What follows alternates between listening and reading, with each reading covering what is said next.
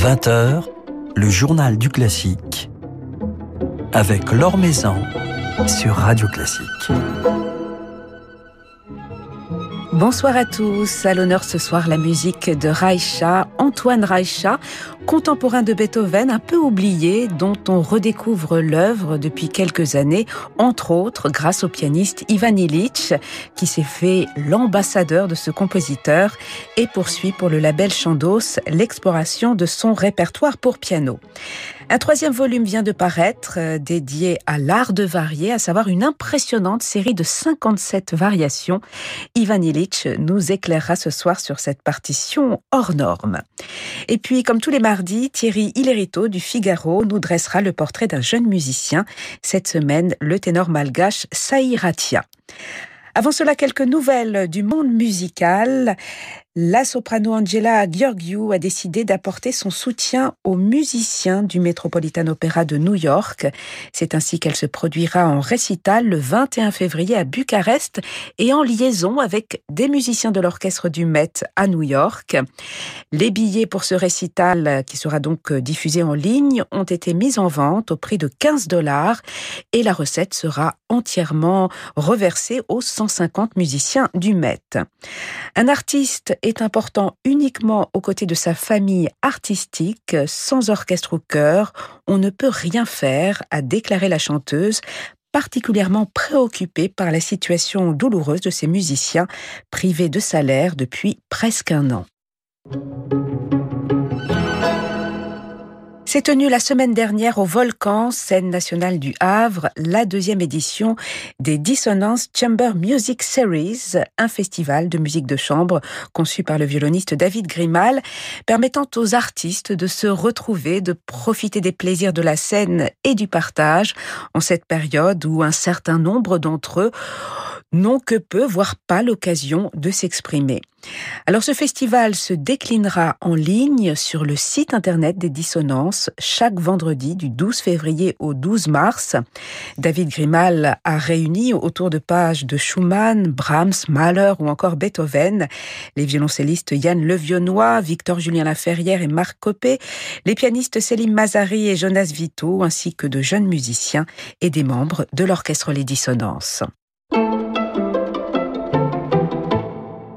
Récompensé cette semaine au Québec en tant que directeur artistique de l'année pour son travail avec l'Orchestre métropolitain de Montréal, Yannick Nézé-Séguin est également au cœur de l'actualité avec son orchestre de Philadelphie, tente en ligne Codisque.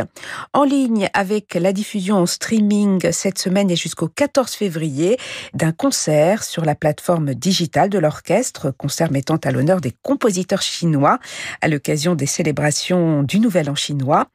Et puis au disque avec un superbe album Rachmaninoff, tout juste sorti chez Deutsche Grammophon, associant la première symphonie et les danses symphoniques. L'occasion de faire briller cet orchestre de Philadelphie avec lequel Yannick Nézé-Séguin poursuit une belle collaboration en tant que directeur artistique depuis presque dix ans.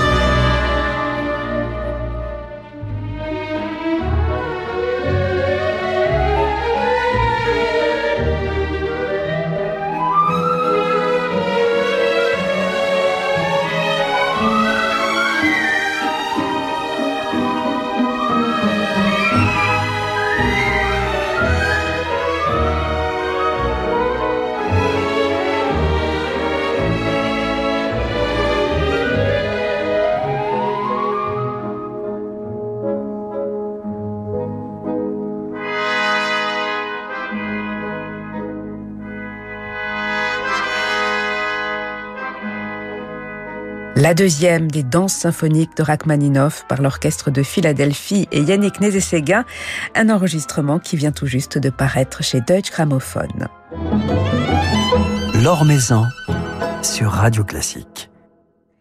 Autre belle publication du moment, le nouveau volume, le troisième de cette passionnante exploration de l'œuvre pour piano de Reicha que réalise Ivan Illich pour le label Chandos.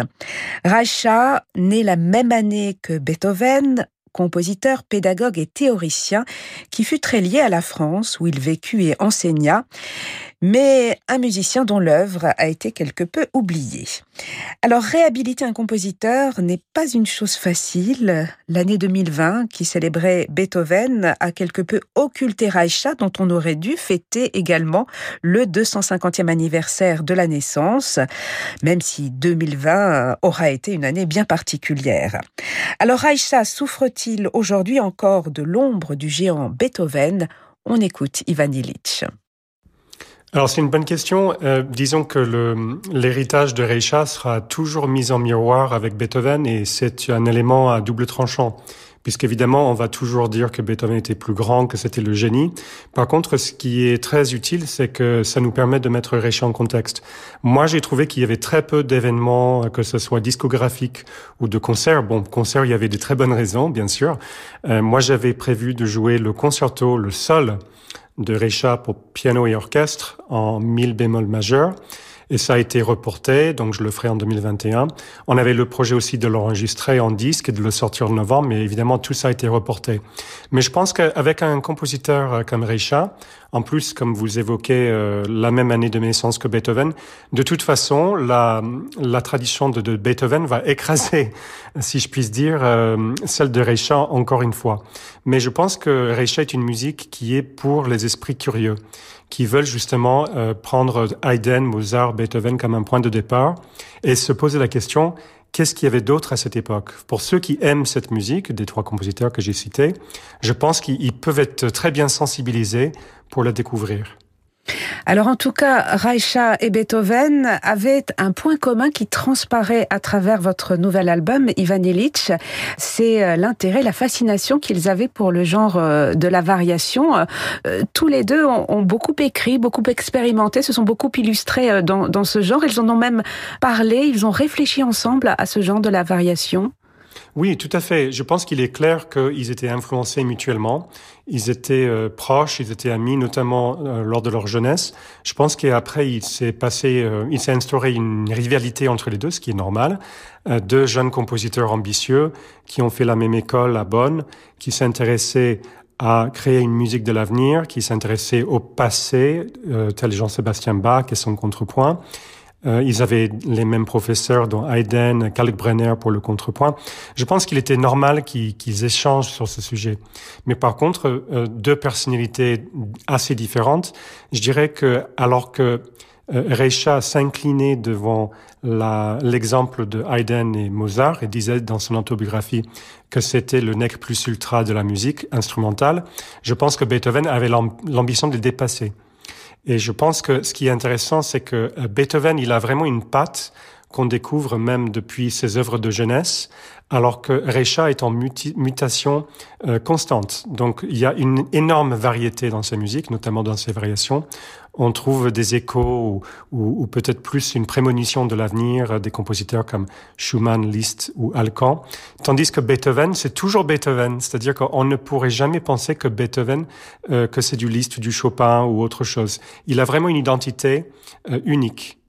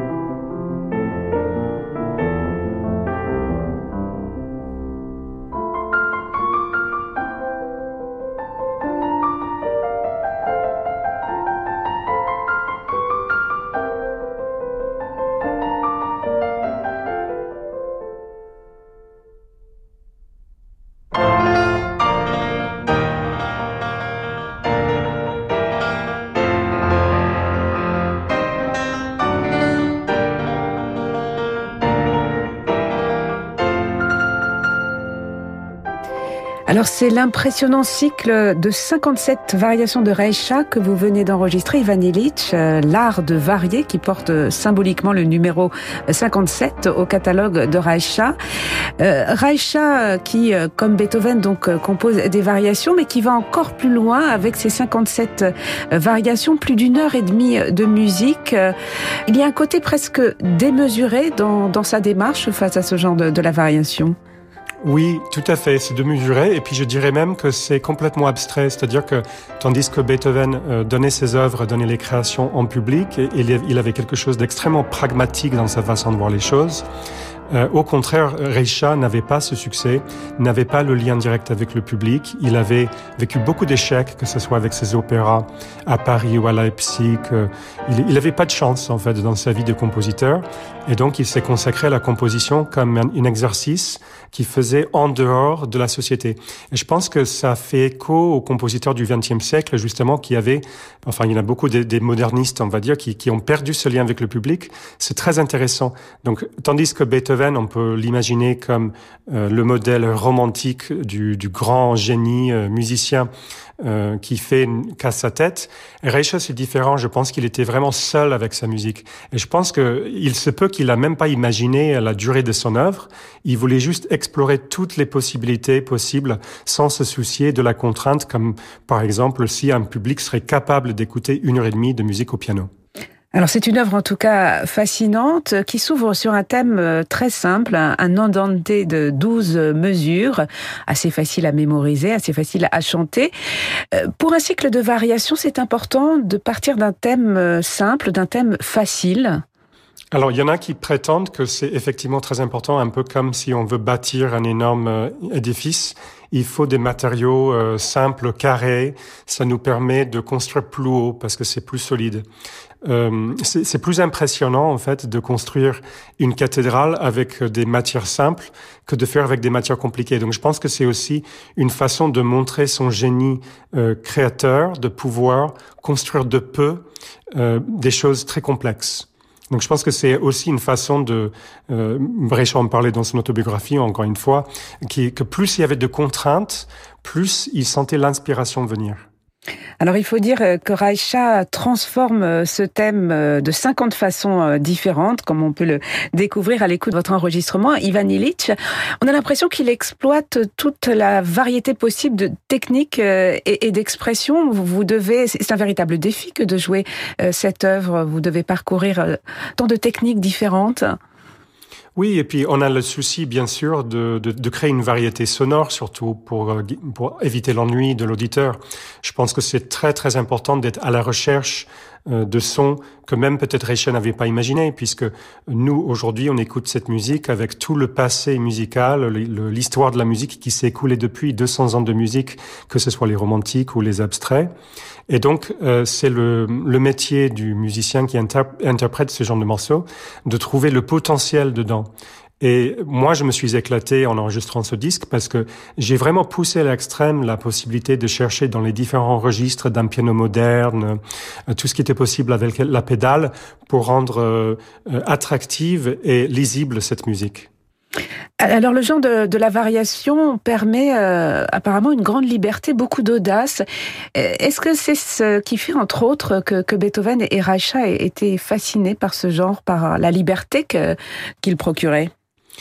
oui, je pense qu'il y a un lien étroit avec l'improvisation notamment, qu'ils avaient tous les deux. Reicha était d'abord flûtiste et il raconte que quand il était adolescent dans l'orchestre des jeunes, dans lequel a également joué Beethoven, à Bonn, il improvisait des cadences à la flûte. Et Beethoven, évidemment, était un des plus grands improvisateurs de sa génération. Donc je pense qu'il s'agit d'avoir la structure en tête harmonique qui est euh, déployée dans le thème et de, de décorer autour. Et en fait, cette décoration prend des proportions énormes. Et je pense qu'il y a des compositeurs qui ont une méthode adaptée à ce genre d'exploration. Euh, d'autres veulent tout contrôler, ils veulent avoir la fantaisie, euh, la possibilité de partir à droite et à gauche comme ils veulent. Mais je pense que Reicha, comme Beethoven, avait un grand respect des traditions du passé et ils aimaient justement ressentir cette tension entre le passé, la tradition, la structure et leur propre créativité. Je pense que ça les nourrissait, ça les propulsait vers un avenir. Et moi, je, je trouve que dans cette, euh, cette idée-là, ce paradoxe, le mélange du passé et du, de l'avenir du musicien, euh, il y a beaucoup de choses à creuser.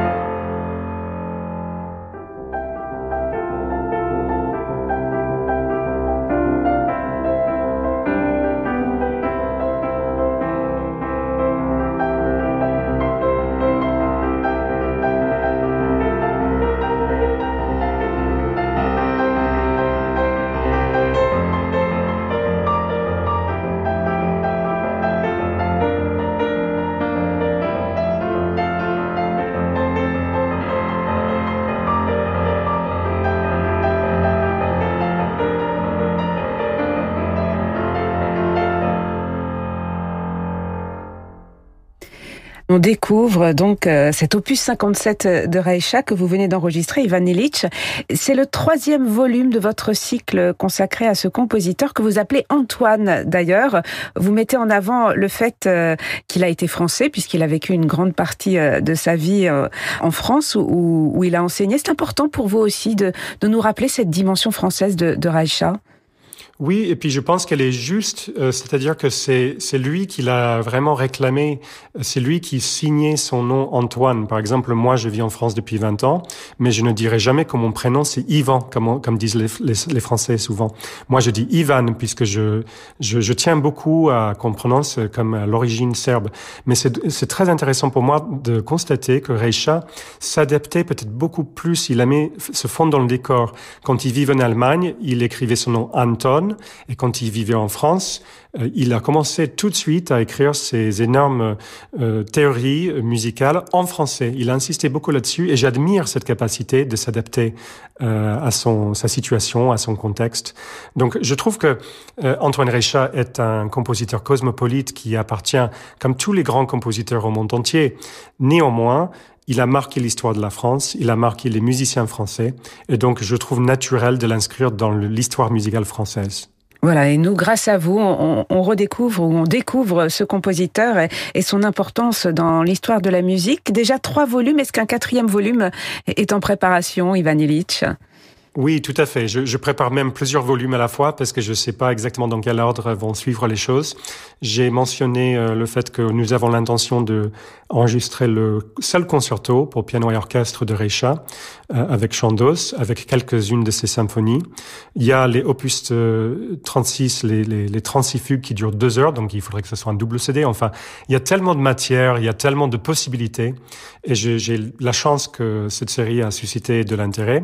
Ça nous permet d'aller plus loin, et je n'ai pas besoin de me limiter. Je pense que Chandos aurait même envie d'aller au-delà des cinq volumes initialement prévus, et ça, le chante. Eh nous, on vous suit avec beaucoup de plaisir, en espérant pouvoir également entendre la musique de Raïcha sur scène euh, lorsque vous aurez la, possibilité de la jouer, lorsque les salles pourront rouvrir. Merci beaucoup, Ivan Illich, d'avoir passé un moment avec nous et de nous avoir éclairé sur cette œuvre absolument fascinante. C'est ce thème et 57 variations euh, d'Antoine Raïcha. Merci beaucoup. Merci.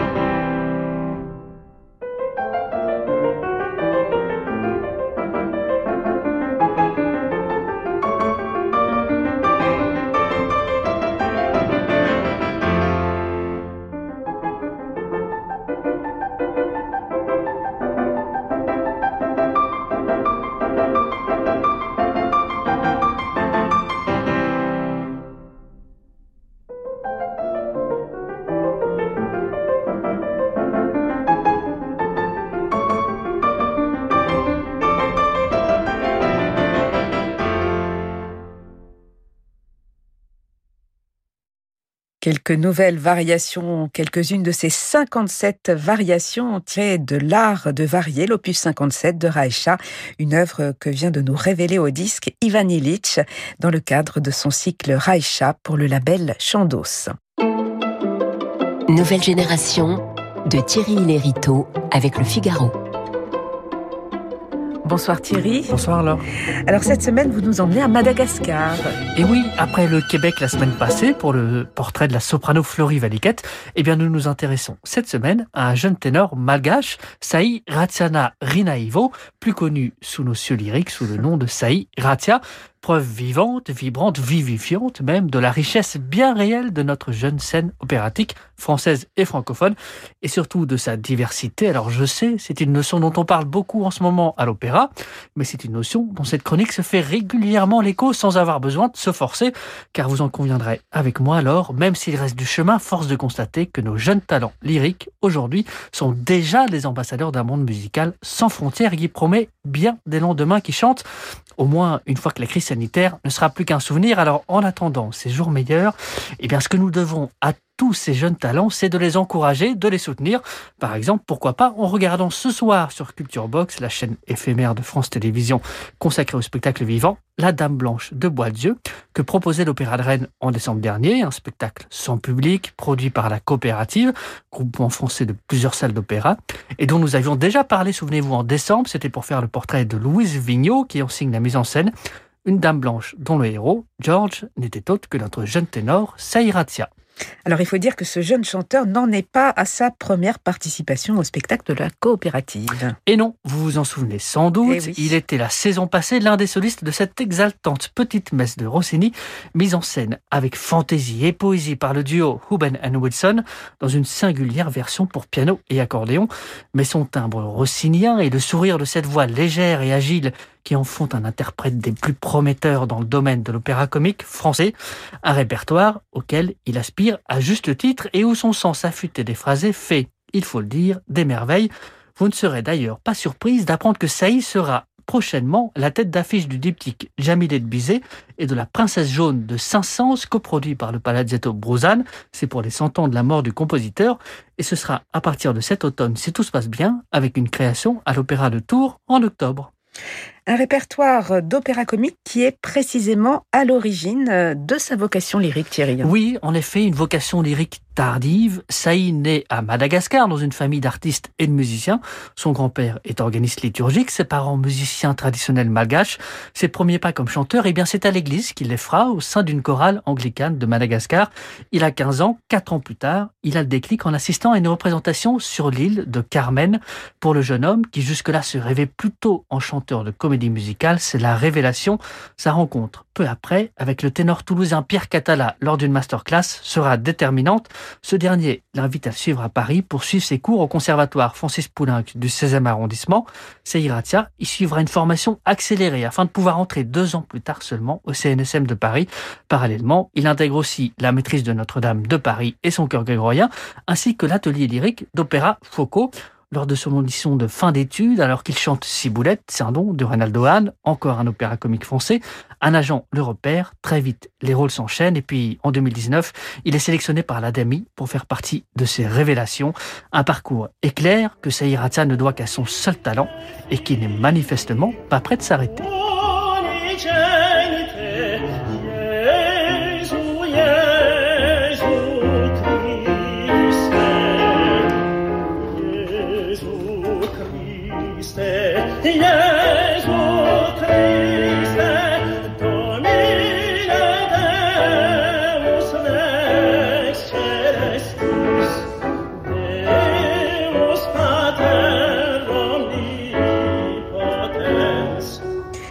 Petit extrait de ce merveilleux spectacle autour de la petite messe solennelle de Rossini, spectacle de la coopérative auquel participait Saïratia, que l'on écoutait ici. Merci beaucoup Thierry pour ce portrait de Saïratia, un chanteur que l'on va suivre avec beaucoup d'intérêt.